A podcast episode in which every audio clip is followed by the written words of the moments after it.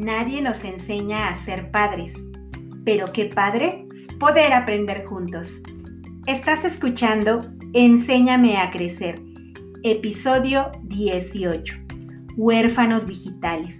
La urgente necesidad de la educación digital para padres e hijos. Hola, ¿qué tal? Mi nombre es Lisbeth Ángeles y es para mí un placer poder llegar a ustedes a través de este podcast. Mi objetivo es empoderar a mamás, papás, cuidadores, maestras y maestros y a todas aquellas personas que deseen aprender a través de acciones, sugerencias y estrategias aplicables en el día a día que les permitan acompañar a sus hijos o alumnos en el fascinante viaje por su aprendizaje, porque la meta final es lograr su autonomía.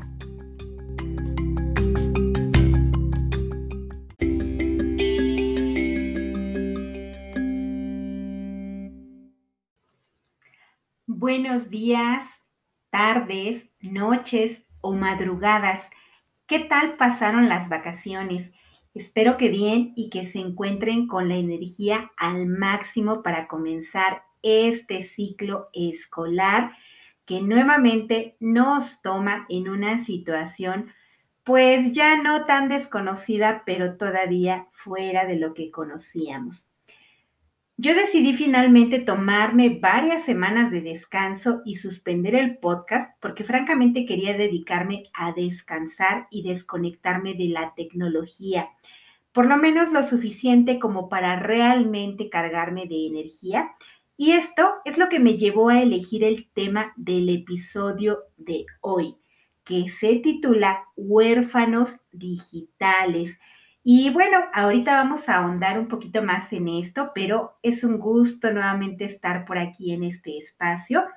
Y precisamente estamos retornando a este ciclo en el que las autoridades nos piden pues ya regresar a las aulas, pero definitivamente no en todas las escuelas esto ha sido posible. Al menos en la escuela donde yo laboro no fue posible y estamos trabajando bajo un modelo híbrido en el que todavía estamos de manera presencial, pero también a distancia. Y la tecnología pues sigue siendo nuestro mayor recurso para poder llegar a nuestros niños y niñas de la mejor manera. Y entonces reitero, elegí este tema que así se titula, perdón, Huérfanos Digitales, la urgente necesidad de educación digital para padres e hijos, porque esto no solo es cuestión de los niños, es también de los adultos. Pero, ¿qué es esto de orfandad digital y por qué es importante la educación digital? Porque eh, seamos francos, hoy en día hay tantas voces acusando a las tecnologías de lo malo que han traído a nuestras vidas y también hay otras que se alzan en su defensa. Entonces, realmente el uso de las tecnologías de la información y la comunicación nos están restando tiempo de calidad y si lo están restando, ¿en qué y cómo ocuparíamos ese tiempo para que realmente sea de calidad? ¿Cómo están impactando el uso de dispositivos móviles en nuestra salud, en los índices de obesidad, de inatención, de falta de comunicación y de afecto entre las familias? ¿O hay otras causas también? ¿Es un problema de las actuales generaciones o nos involucra a todos? ¿Y qué tendríamos que hacer al respecto? Realmente son muchas las interrogantes Así que comencemos por el principio y vámonos poco a poco abordando este tema.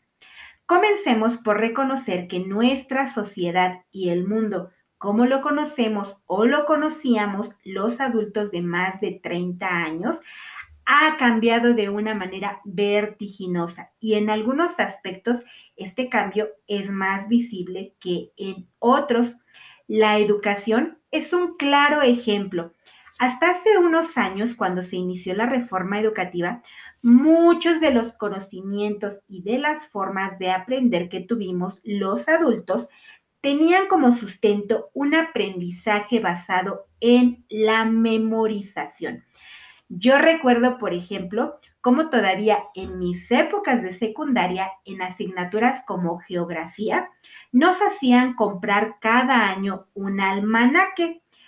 Para las nuevas generaciones que quizá no estén familiarizadas con este término, les cuento que un almanaque es una publicación a manera de libro o revista que incluye información como datos geográficos, políticos, sociales y económicos de cada uno de los países.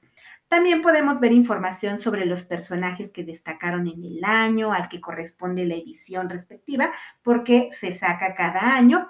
Y bueno, pues resulta que todavía por eso de los años de 1994 nos hacían comprarlo leerlo y aprendernos de memoria los nombres de los países por continente, su hidrografía, es decir, los ríos más importantes, y esto incluía los nombres de los ríos, lagos, su longitud, los estados o ciudades principales por donde atravesaban o atraviesan, su orografía, es decir, los relieves con que cuenta el territorio, que incluían nombres de las montañas, la ubicación, la altura de cada una, las actividades económicas productivas de cada región y una serie de datos más que debíamos conocer porque eso es lo que nos iban a preguntar en los exámenes.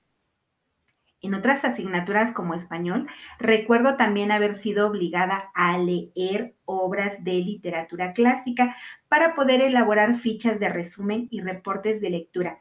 Y aunque la lectura es una de mis actividades que más disfruto, puedo asegurarles que poco recuerdo lo que leí en aquel entonces, porque era obligatorio y regularmente no eran libros que fueran de un genuino interés para mí o para la mayoría de mis compañeros.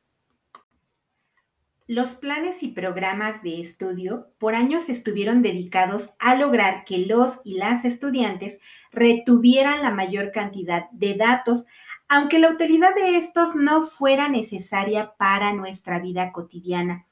Y no es que memorizar sea malo, finalmente es una de las habilidades básicas del pensamiento que las personas requerimos para aprender. Pero francamente la consigna era en la gran mayoría de los casos memorizar para los exámenes y después olvidarlo. Porque siendo sincera, saber cuál era la actividad económica principal de China o de Alemania o cuál era su población eran solo datos que me tenía que aprender, pero que los maestros y maestras nunca nos explicaban ¿para qué carajo me servían en la vida diaria el conocerlos? Claro está que hoy sabemos que hay muchos datos que son parte de la cultura general y que definitivamente, aunque se tratan de países lejanos o de otros continentes, pues también impactan en nuestra vida diaria, en nuestra economía, en otras situaciones, pero precisamente eso es lo que pocas veces se detenían a explicarnos. Además, se recurría a la memorización porque el conocimiento generado durante siglos se daba de manera relativamente lenta y hasta 1950 aproximadamente, solo las altas clases seguían teniendo derecho a estudiar y los evidentes recursos para acceder al conocimiento. Pero desde el surgimiento de las computadoras y cuando éstas se hicieron accesibles relativamente a la población, porque recordemos que hasta hoy en día muchas familias todavía no cuentan con este recurso, pues los cambios comenzaron a darse de una forma acelerada. Investigaciones que ocurrían en diferentes partes del mundo era posible conocerlas gracias al uso de las tecnologías del acceso a Internet y a los motores de búsqueda. El conocimiento comenzó entonces a estar cada vez más cerca.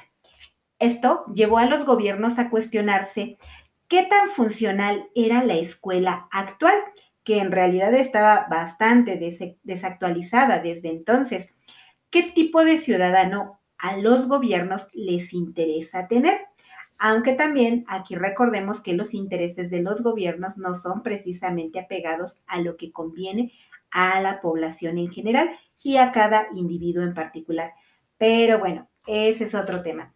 En México, siguiendo esta línea, la reforma educativa la educación básica que comenzó en el año del 2012 elevó a nivel constitucional la obligación del Estado mexicano de mejorar la calidad y la equidad de la educación. Es decir, que todos los estudiantes se formen integralmente y logren los aprendizajes que necesitan para desarrollar con éxito su proyecto de vida en un mundo globalizado como lo exige la sociedad del siglo XXI. Esto parece un poco complejo de entender, pero en realidad no lo es. Para el 2016 se publicó el documento titulado Carta sobre los fines de la educación en el siglo XXI. Este texto expone de manera breve qué mexicanas y mexicanos se busca formar con el nuevo modelo educativo. Y lo cito textualmente. Hoy en día el mundo se comprende como un sistema complejo, en constante movimiento y desarrollo. A partir del progreso tecnológico y la globalización, la generación del conocimiento se ha acelerado de manera vertiginosa y las fuentes de información y las vías de socialización se han multiplicado de igual forma. La inmediatez en el flujo informativo que hoy brinda Internet y los dispositivos inteligentes, cada vez más presentes en todos los contextos y grupos de edad, era inimaginable hace una década. A su vez, estas transformaciones en la construcción, transmisión y socialización del conocimiento han impactado las formas de pensar y relacionarse de las personas. En ese contexto, resulta necesario formar al individuo para que sea capaz de adaptarse a los entornos cambiantes y diversos, desarrolle pensamientos complejos, críticos, creativos, reflexivos y flexibles y resuelva problemas de manera innovadora. ¡Wow! Todo eso se espera que sea cada niño o niña que pasa por la educación desde que comienza en el preescolar. Para lograrlo es importante superar la saturación de contenidos buscar la interdisciplinariedad y la transversalidad y mejorar la articulación entre niveles educativos, campos de conocimiento y áreas de desarrollo personal y social. Esta nueva focalización en los aprendizajes clave implica fortalecer en la educación obligatoria los conocimientos, las habilidades, las actitudes y los valores que permitan aprender a aprender, es decir, continuar aprendiendo a lo largo de la vida. Reitero, esto pareciera complejo, pero en realidad lo que trata de decirnos este documento es lo que les comenté hace unos instantes. El mundo cambió, cambió a una velocidad acelerada y lo que para nosotros los adultos era cotidiano, pues dejó de serlo y tuvimos que entrar a la era de la tecnología. Hace algunos años era impensable poder conectarnos o llegar a ustedes incluso con un recurso como este podcast. Eh, era necesario tener estudios sobre locución, acudir a una cabina, eh, tener el equipo necesario y hoy en día la tecnología nos permite este tipo de situaciones y muchas más. Entonces, volviendo a nuestro tema, por ello, memorizar un sinnúmero de datos dejó de ser importante. Tareas como realizar la investigación de un tema que implicaba ir a una biblioteca, realizar la búsqueda con el conocimiento previo de cómo realizar esa búsqueda de información, valga la redundancia, a partir del uso de un fichero, solicitar el libro de préstamo o la autorización para fotocopiar, una parte, dejó de ser necesario e investigar un tema se volvió relativamente tan fácil como googlearlo, y digo relativamente fácil porque en realidad saber buscar información de fuentes confiables es una habilidad del siglo XXI que tristemente no muchos poseen. Y entonces todo aquello que para nosotros era común dejó de serlo y muchas cosas se volvieron relativamente más fáciles e inmediatas. Con estos cambios surgieron términos como nativos digitales para referirse a los niños y niñas nacidos ya en la era digital, donde la tecnología está al alcance de su mano. También surgió el término migrantes digitales para referirse a las personas que nacimos antes del año 2000 y cuyo acceso a la tecnología a través de las computadoras de escritorio apenas comenzaba, pero a quienes la misma necesidad y o curiosidad nos ha llevado a capacitarnos en el uso de estas tecnologías. También surgió el término analfabetas digitales para referirse tanto a las personas nacidas previamente al año 2000 o posterior a ello, pero que ya sea por falta de recursos o por decisión propia, no saben o se resisten a utilizar las tecnologías de la información. Y recientemente también surgió el término de huérfanos digitales, aludiendo a las generaciones de niños que aún teniendo a uno o ambos padres, estos están ausentes en su crianza por la cantidad de horas que dedican al uso de las tecnologías como el celular y que han delegado la responsabilidad de criar a sus hijos o hijas a uno o varios aparatos, como la computadora, las tabletas, los teléfonos celulares, los videojuegos y la televisión. He escuchado en varias ocasiones a gente a mi alrededor, tanto a mamás, papás, como a maestras y maestros, emplear frases como, es que los niños de ahora ya nacen con el chip tecnológico integrado casi, casi nacen sabiendo usar un teléfono o la tablet. Lo usan mejor que uno, no les da miedo presionarle a nada o que lo vayan a descomponer. Pero, ¿qué tan cierto es esto y qué beneficios o perjuicios ha traído? ¿Será realmente que niños y niñas de las actuales generaciones ya traen ese chip tecnológico integrado? Quienes nacimos previo a la era digital o en esa etapa de transición, conocimos otra forma de vida. Evidentemente no es que seamos ignorantes o que nos falte la inteligencia necesaria para utilizar las tecnologías de la información. Es solo que en aquellas décadas estas no estaban presentes, no eran tan necesarias e insisto, tener acceso a ellas era todo un lujo. Y hoy en día la pandemia nos sigue dejando ver que esto no ha cambiado en muchos hogares. Poseíamos otras habilidades entonces que eran acordes o relativamente acordes a la época que estábamos viviendo. Recuerdo precisamente que a mi hermana mayor, por ejemplo, le tocó aprender taquimecanografía en una máquina de escribir y muy seguramente las nuevas generaciones no tienen ni idea de qué es eso. A mí me tocó aprender mecanografía solamente en la secundaria y solo hasta que estuve en la preparatoria fue que tuve por primera vez acceso a una computadora de escritorio y todavía me tocó conocer los discos de almacenamiento de tres y media y de cinco y un cuarto. De aquella época de transición, recuerdo que la agrupación, por ejemplo, de los Tigres del Norte, específicamente en el año de 1992, popularizó la canción titulada El celular y que hacía una mofa de cómo algunas personas comenzaban a utilizar un celular en la calle. Lo graciosos que se veían utilizando dicho aparato porque realmente era algo novedoso y que pocas personas podían tener acceso a su uso. Eh, también se mofaban de esta situación del hecho de que eran aparatos del tamaño de un ladrillo y este cómo su uso se empezaba a asociar con adquirir cierto estatus social a ojos de los demás aunque también ya hablaban de las desventajas de esa inmediatez al comunicarse, porque esto permitía estar disponible a cualquier hora y en cualquier lugar. Y aunque en aquellos años tener un celular era cosa de lujo, bien sabemos que hoy en día prácticamente cualquier persona tiene acceso a uno y ya no son equipos tan básicos como al principio.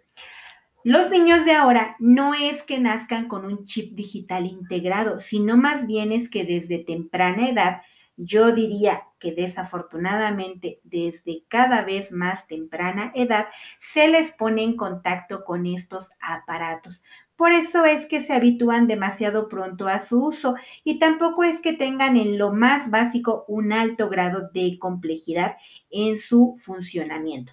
Tengo un hermano que solía decirme, por eso se llaman aparatos inteligentes, porque están diseñados a prueba de tontos. No hay falla, por más que le muevas algo que no debías, solito el aparato te indica cómo regresar al paso anterior o siempre podrás dar la opción de restaurar de fábrica y por ello es que hace unos minutos les decía que en apariencia tenemos la idea de que usarlos o hacer algo como buscar un dato en Google es relativamente fácil.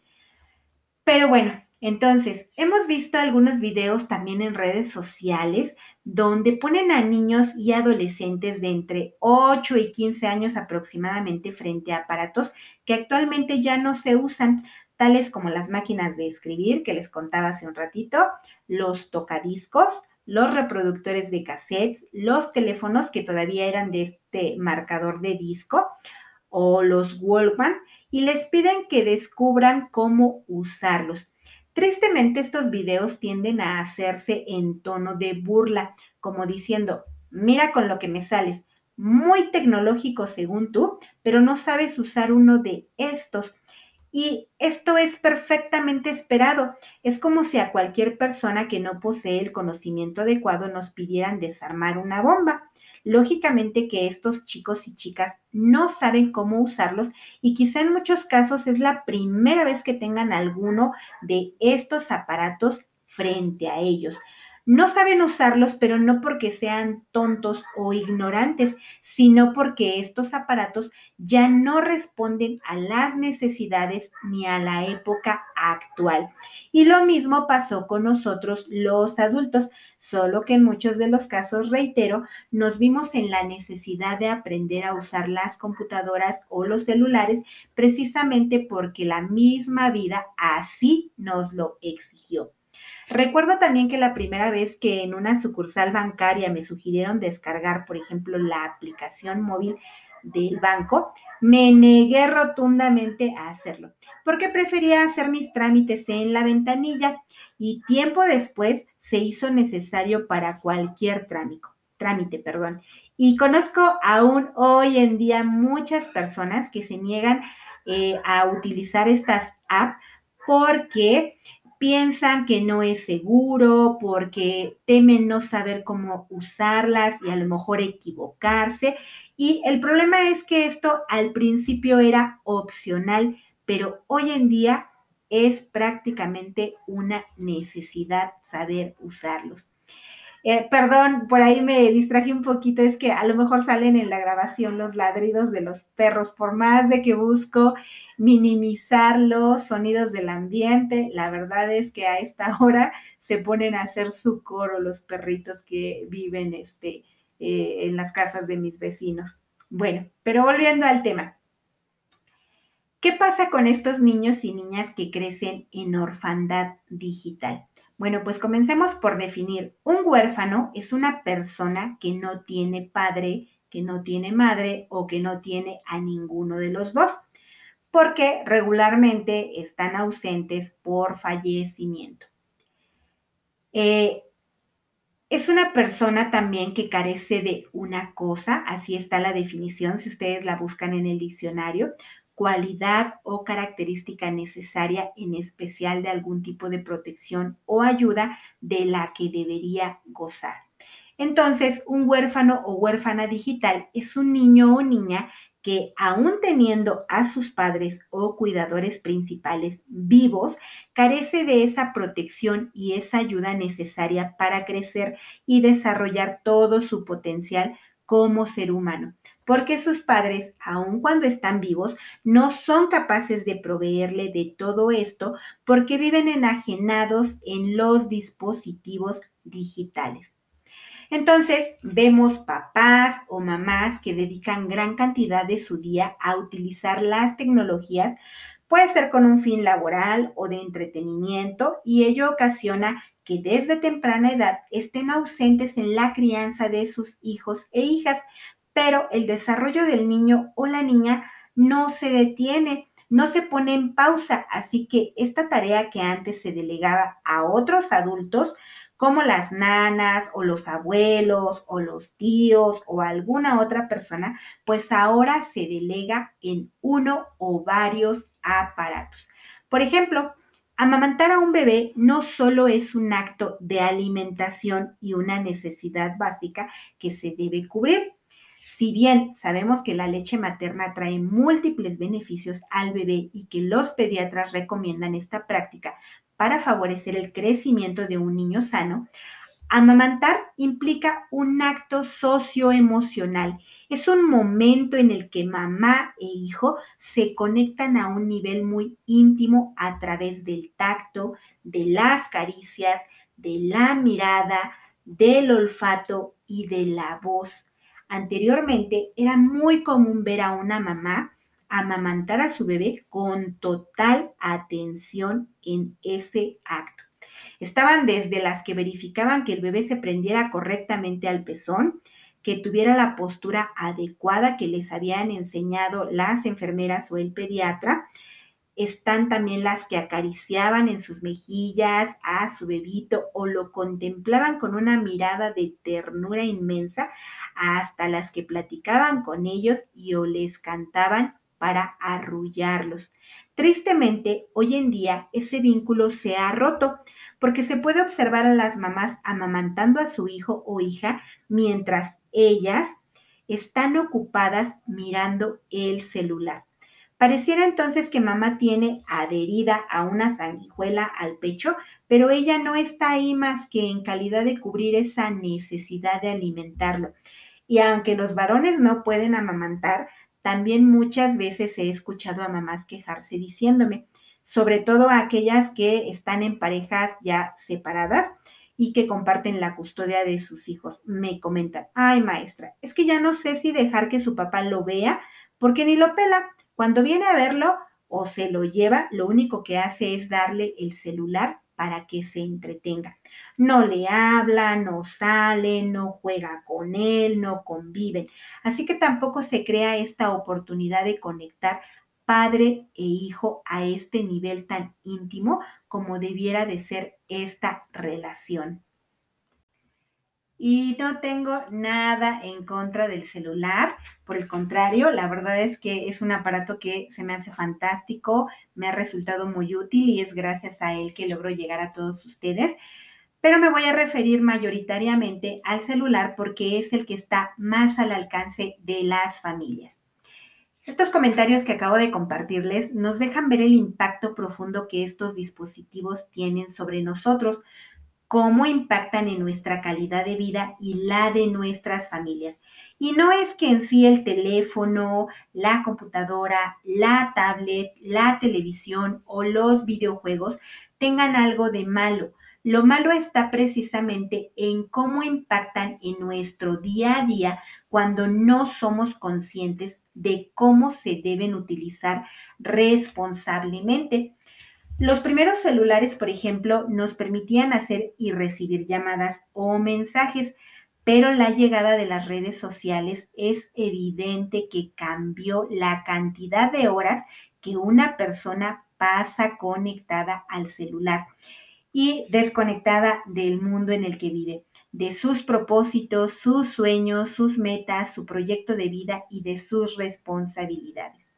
Los creadores y dueños de plataformas de entretenimiento y de redes sociales han construido su imperio a partir de la enajenación que están produciendo en el ser humano. Ese es su negocio, mantenernos como consumidores de lo que ellos nos muestran. A este respecto hay un documental en Netflix titulado El dilema de las redes sociales, donde explican precisamente cómo éstas han sido diseñadas para mantener a las personas literalmente adictas a ellas. Y lo curioso es que sus creadores como Steve Jobs o Mark Zuckerberg declaran que su regla de oro es que sus hijos, sus familias, ellos mismos y sus empleados no consumen nada de esto, nada de lo que producen. Precisamente por eso, porque saben los efectos que ocasionan en la mente humana y ellos son solo creadores, no consumidores. Al final de cuentas, pues esto es un negocio. Y aquí me podrían decir, ¿cómo me voy a poner a ver un documental en una de estas plataformas de entretenimiento que sirven precisamente para enajenarme? Pero como mencioné hace un rato, ninguna de las tecnologías en sí misma es dañina. Lo dañino es cómo las utilizamos sin tener pleno conocimiento de ello.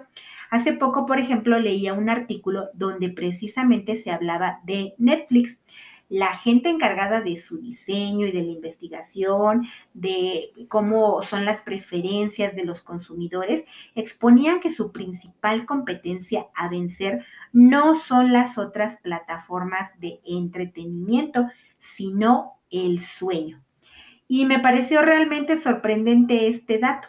Su preocupación no reside en el contenido que otra empresa pueda ofrecer a los consumidores, es decir, que empresas como este, Total Play, Disney Plus, no sé, cualquier otra que se les ocurra, para ellos realmente no son una competencia. La competencia real está en lograr que las personas no duerman, porque cuando la gente duerme es cuando bajan los niveles de audiencia. Y la realidad es que el sueño es vital para el ser humano. Durante el sueño sabemos que nuestro cerebro se repara y que esto nos ayuda a funcionar mejor y a seguir aprendiendo. Pero para estas empresas, pues esto no es importante porque sus espectadores dejan de ser personas, dejan de ser individuos con una vida propia para convertirse en consumidores que finalmente pues son material de desecho. Suena cruel y suena bastante duro, pero esta es la realidad y a eso es a lo que me refiero cuando les digo que debemos aprender a utilizar las tecnologías responsablemente. Ya desde el surgimiento de la televisión se hablaba de los efectos de esta en las personas.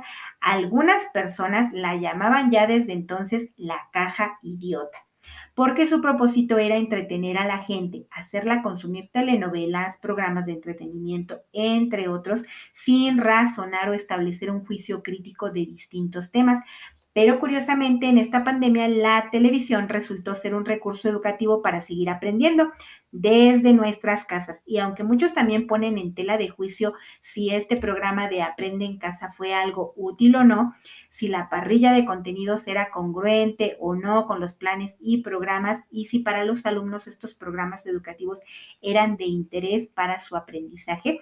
Este es precisamente un ejemplo de cómo un recurso tecnológico en sí no es necesariamente única y exclusivamente negativo, sino que se puede utilizar con un fin educativo.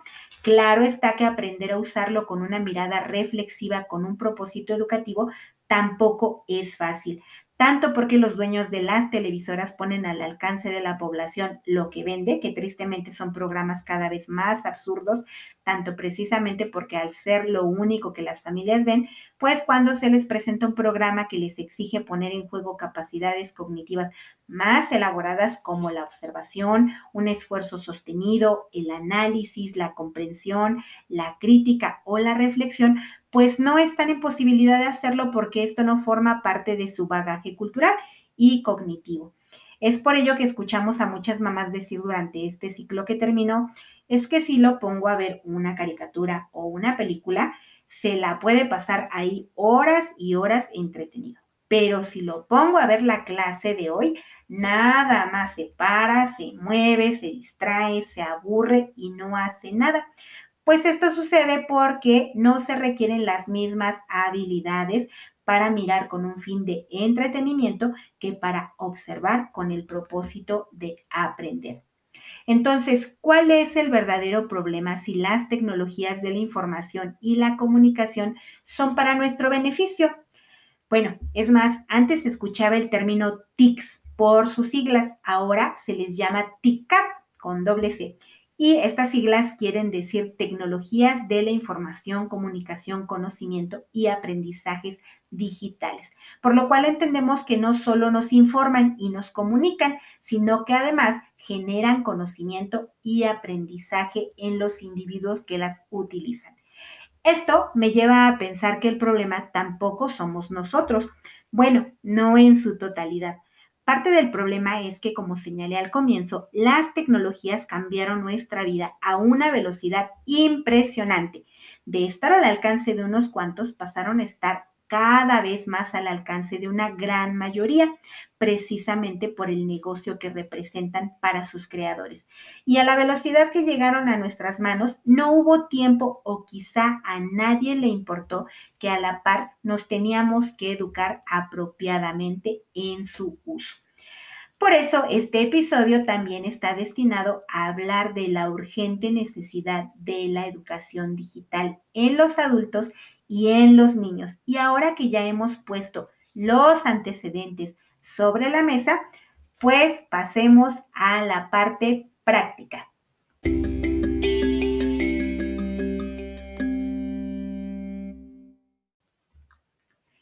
Entonces, así como suelo decirles en el intro de este podcast, nadie nos enseña a ser padres, pues tampoco nadie nos enseñó a usar la tecnología a nuestro favor y dejando en claro que para sus creadores esto representa un negocio, un negocio, perdón, multimillonario y que nosotros solo somos consumidores, pero que podemos ser consumidores responsables. Podemos ver que no serán ellos entonces quienes nos enseñen a utilizar la tecnología a nuestro favor. Esto entonces deja a la escuela y a nosotros mismos en la posibilidad de hacerlo, porque esperar a que los gobiernos también creen leyes al respecto, pues todavía es un tema pendiente. La escuela ha procurado la enseñanza de la tecnología como una asignatura más que es necesaria para aprender. Quizá muchos hemos visto que en las escuelas se enseña la paquetería básica de una computadora, eh, cómo utilizar programas como procesadores de texto, hojas de cálculo o a elaborar una presentación, cómo buscar cierta información. Vaya con un buscador de Internet, pero ha dejado de lado la enseñanza de cómo usarlas para aprender verdaderamente cómo detonar la curiosidad, cómo elegir fuentes confiables de búsqueda de información, cuánto tiempo debemos dedicar a su uso, los beneficios y los perjuicios a nuestra salud física y mental, cómo ser consumidores responsables. A lo más que el gobierno ha llegado es a la creación de la policía cibernética y a comenzar a tipificar este, los ciberdelitos precisamente por el riesgo que representan a la población. Los padres, por su parte, crecieron en esta etapa de cambio, aunque nos parezca de risa, este término que decimos en México de chavorrucos o adultecentes tratan de definir precisamente a estos adultos que ya debieran asumir con seriedad y responsabilidad su rol de maternar o de paternar, pero que vemos más interesados en redes sociales como Facebook, Twitter, Instagram y demás.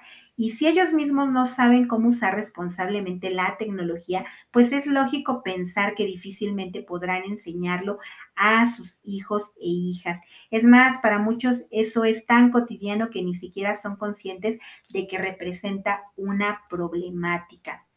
Hace unos días, precisamente en Facebook, leía un comentario de una compañera que publicó una foto suya y decía con emoción lo fascinada que estaba con los filtros de su nuevo teléfono. Debo reconocer que solo por pura mórbida curiosidad me detuve a leer los comentarios de sus amigos y los comentarios eran así de, te ves genial, guapa, qué hermosa, etcétera. Y me quedé pensando que desde que la conocí siempre me pareció una mujer guapa y mejor aún, la conocí por mejores atributos que solo la belleza física. Y no puedo dejar de pensar en cómo algo que pareciera tan inofensivo como un filtro de una cámara para una fotografía detona una serie de reacciones en cadena en el cerebro que precisamente nos llevan a esta publicación y a liberar neurotransmisores de felicidad al recibir estos like o me encanta o los comentarios, pese a saber que nuestra apariencia real no es la que muestra la foto. Hay estudios que se comienzan a realizar en cuestión de cómo esta perspectiva que nos da una imagen retocada, arreglada de una manera distinta, pues distorsiona en nuestra mente la realidad y progresivamente va causando alteraciones. Y bueno, no trataré de convencer a nadie ni pretendo aparentar que yo sí soy una consumidora consciente y responsable al 100% de la tecnología, porque la realidad es que también eh, hago uso de ella y no siempre es responsablemente. Lo que quiero decir es que cuando tenemos mayor conocimiento del tema, es más fácil ser conscientes de los beneficios y los perjuicios y entonces poder actuar en consecuencia. Es más, yo agradezco poder llegar a ustedes, insisto, precisamente a través del uso de las tecnologías y las redes sociales, pero también aprender y tomar conciencia de todo esto, de lo que les estoy hablando ahorita, pues me ha llevado su tiempo. ¿Qué podemos hacer entonces para educarnos en el uso de las tecnologías y educar a nuestros hijos o alumnos? Número uno. Comencemos por reconocer que ninguna de las tecnologías de la información o la comunicación o las TICAD son buenas o malas. Simplemente son lo que son, recursos que responden a las necesidades de la sociedad actual.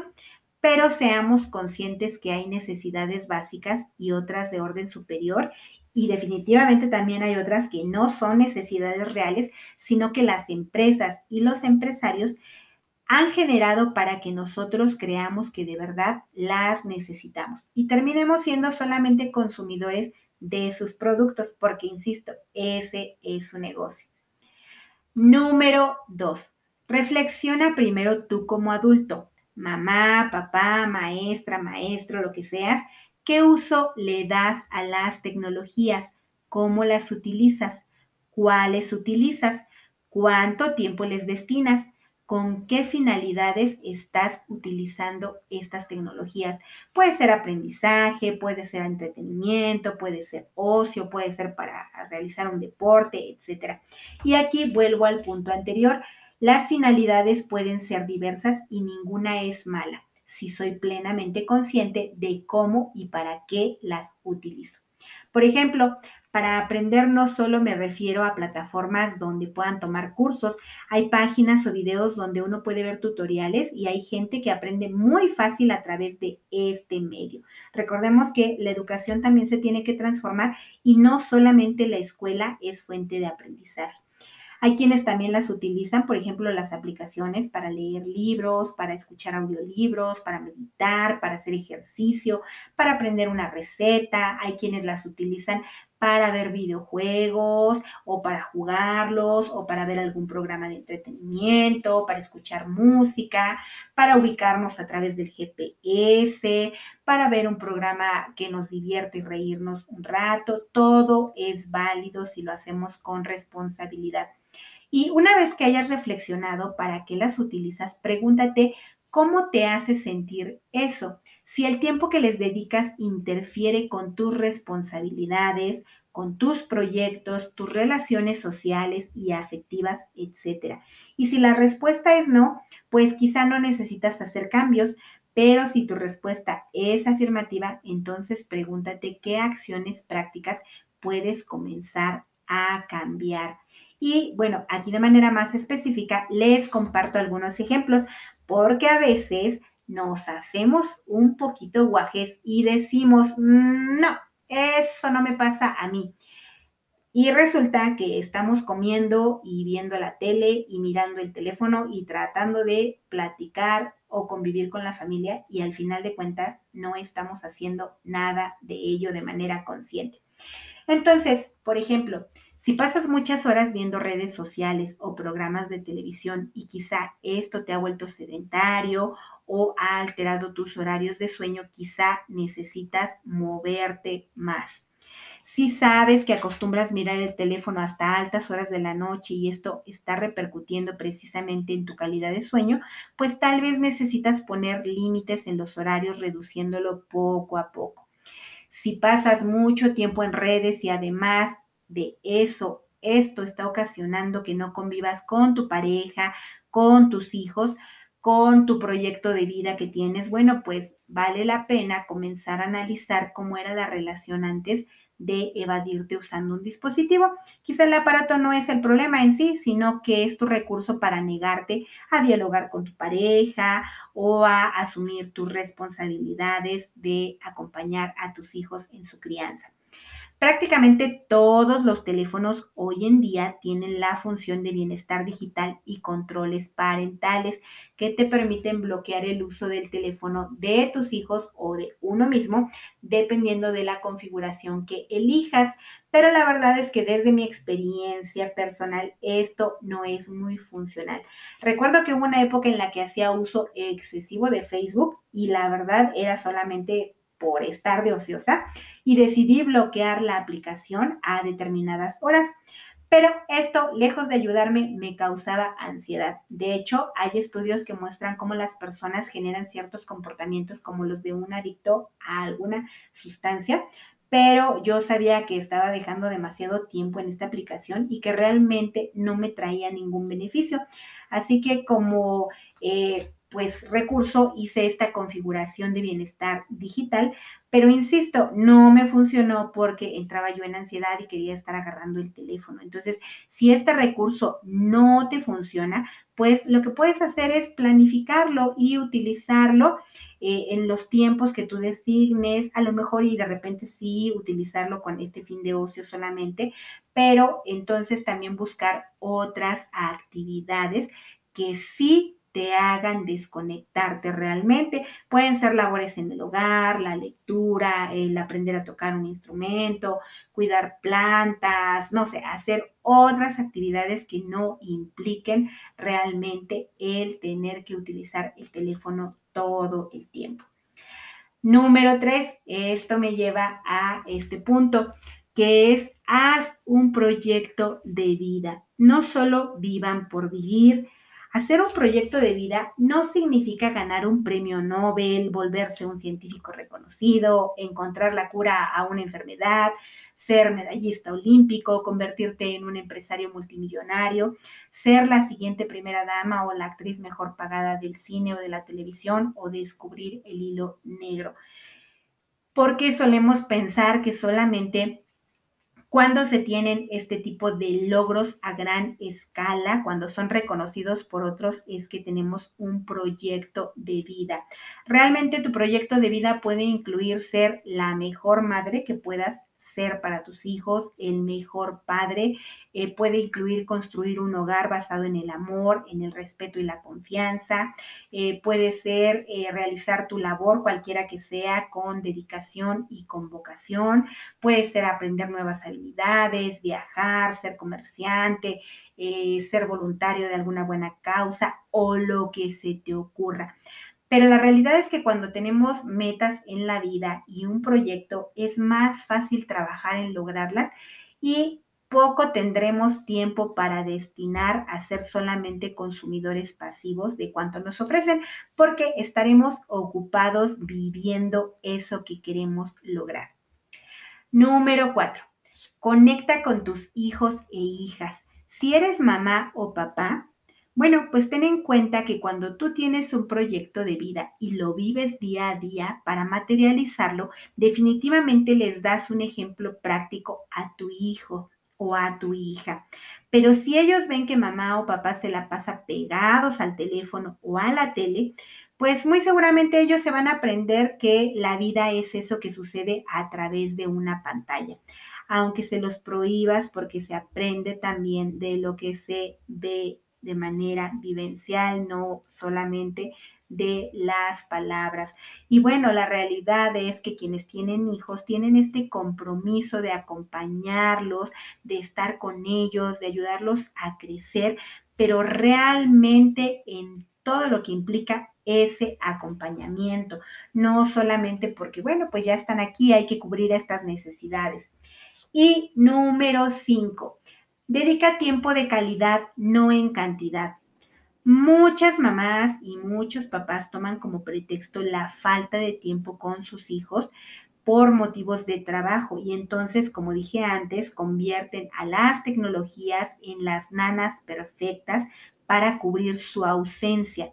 Dedicar tiempo no es estar pegado o pegada a tu hijo todo el día, es darles opciones diversas de lo que pueden hacer, de lo que pueden aprender, es establecer rutinas, establecer reglas, horarios para utilizar los aparatos, entre muchas otras cosas, es estar física y mentalmente y emocionalmente con ellos en lo que están realizando, ya sea que les estés apoyando en la tarea o que estén charlando, pero sin la presencia de algún distractor como lo puede hacer tu dispositivo móvil. Y bueno, yo sé que como en muchas escuelas no fue posible el regreso presencial por las condiciones de infraestructura y los servicios que garanticen el cumplimiento de los protocolos enviados por la Secretaría de Salud y la Secretaría de Educación, pues vamos a tener que seguir en esta modalidad híbrida en la que estamos asistiendo algunos días y estamos trabajando virtualmente otros. Y entonces, pues no podemos prescindir de la tecnología pero sí podemos seguir aprendiendo cómo utilizarla a nuestro favor.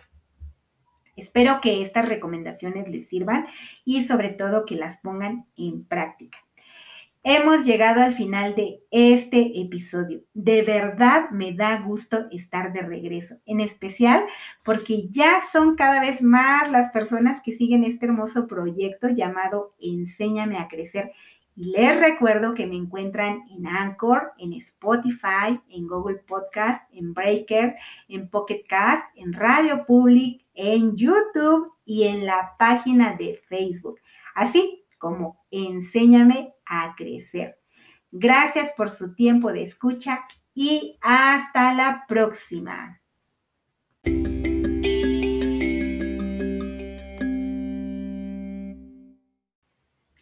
Estuviste escuchando Enséñame a crecer con Lisbeth Ángeles.